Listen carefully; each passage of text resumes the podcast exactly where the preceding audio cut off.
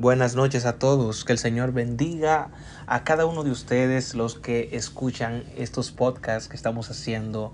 Estoy muy agradecido con cada uno de ustedes y les deseo de verdad que sean bendecidos grandemente en todas las áreas de sus vidas.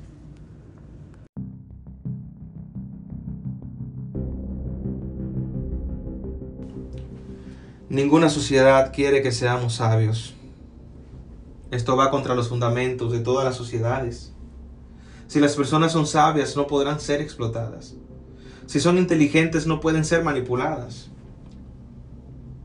No pueden ser forzadas a vivir una vida mecánica, a vivir como robots. Ellos buscarán individualidad en ellos mismos.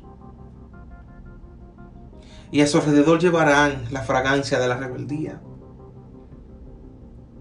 Ellos amarán vivir en libertad. Y la libertad viene con la sabiduría.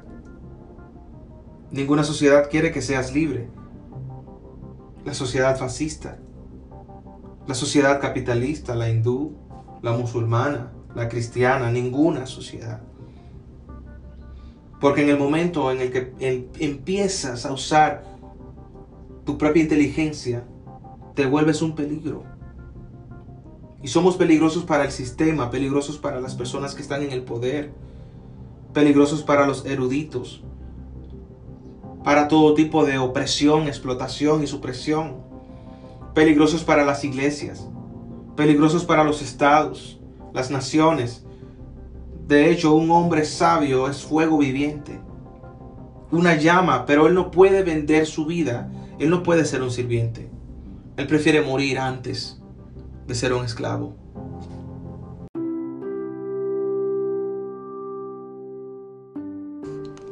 Un día llegaron unas personas en barcos a nuestras tierras en América. Y como ellos ya venían de civilización, de una civilización muy grande y desarrollada, nosotros apenas éramos unos cavernícolas que vivíamos en lo primitivo.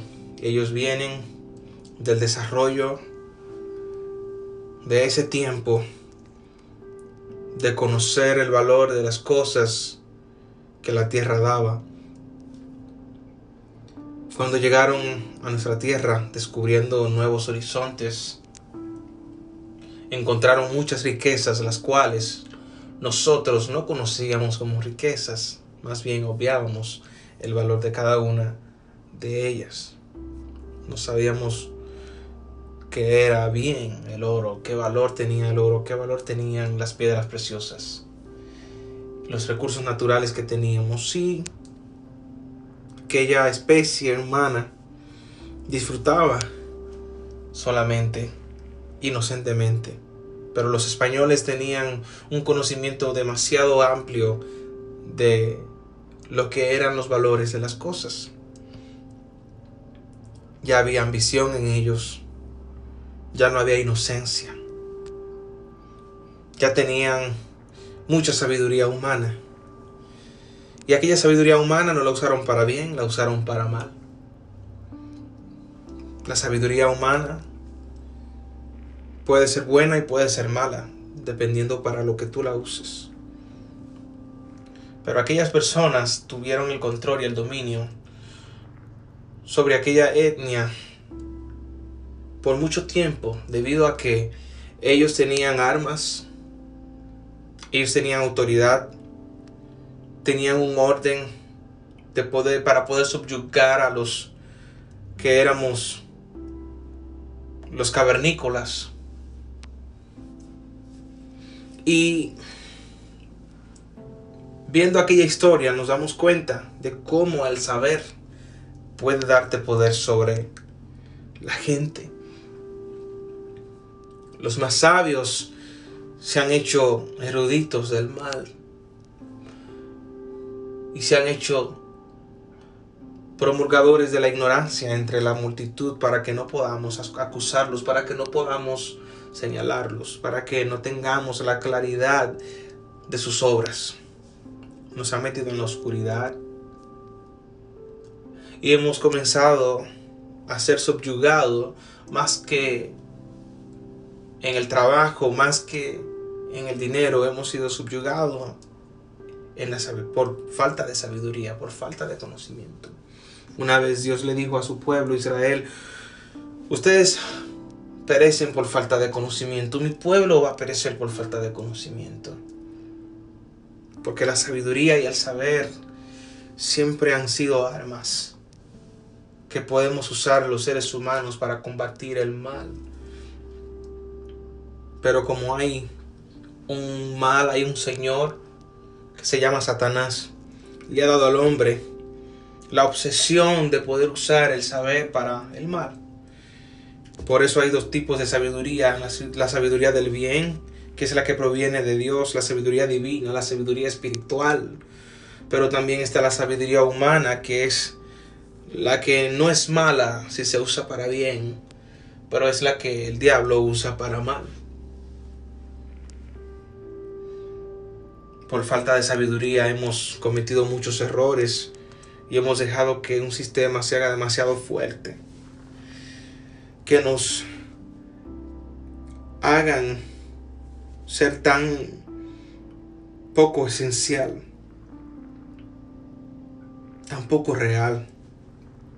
Y la Biblia dice muy claramente, la sabiduría, el principio de la sabiduría es el temor a Jehová.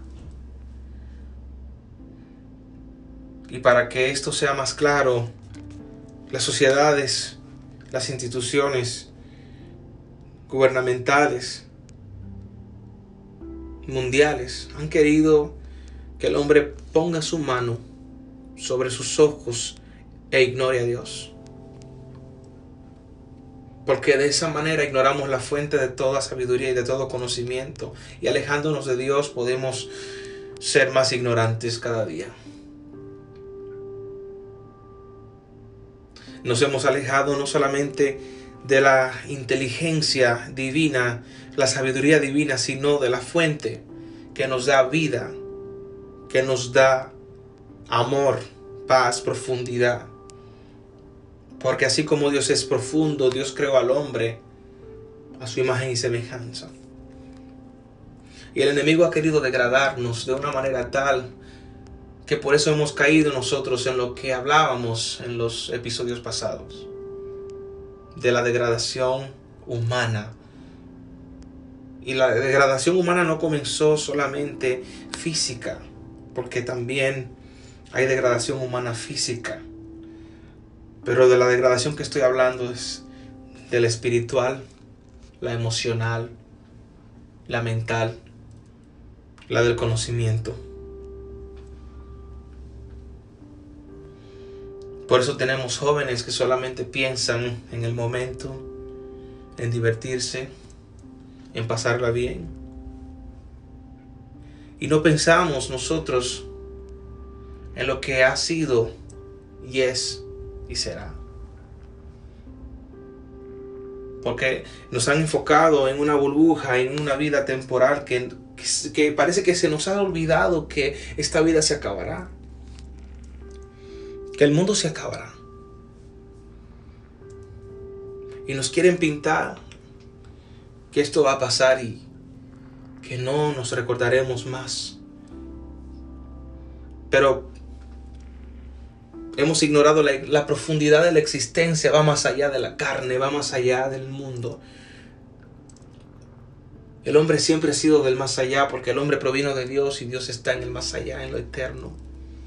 Por eso volveremos a, casa un día. Siempre he pensado que volveremos a casa un día.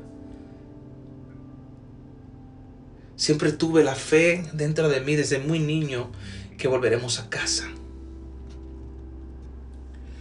Y un día yo me soñé con que estábamos eh, todos los seres humanos frente al trono de Dios.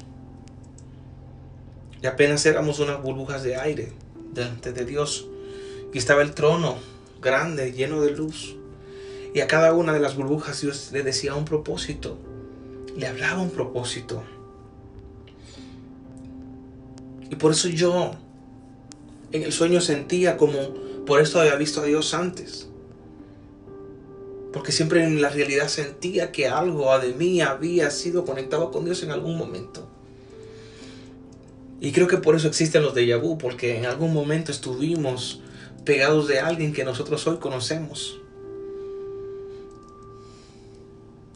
Y eso no tiene que ver con religiosidad, tiene que ver con divinidad. Y en el momento que las burbujas de aire estaban frente, Dios le decía un propósito, las enviaba a la tierra, llegó mi turno y Dios me dice, te voy a enviar a la tierra, te voy a poner mis vestidos, te pondré mi autoridad, pero yo sé que me vas a olvidar, yo sé que me vas a traicionar, yo sé que cuando caigas en la tierra entrarás en pecado, hijo, pero te recordarás. Vas a ir, vas a caminar por un camino de alejarte de mí, pero va a llegar un tiempo del volver a casa y en el camino del volver te encontrarás otra vez con tu nombre, con el nombre que yo te di, te encontrarás otra vez con el vestido, te encontrarás otra vez con las coronas, porque yo te he hecho rey. Dios nos ha, hecho reyes y sacerdotes, dice su palabra. Pero muchos de nosotros hemos perdido la corona, hemos perdido el anillo, hemos perdido el vestido. Y hoy Dios nos dice el camino el camino no es seguir, el camino no es hacia adelante, el camino es volver.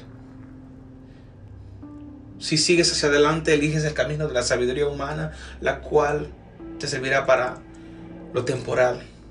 Pero si sigues el camino del volver, encontrarás el camino de la plenitud,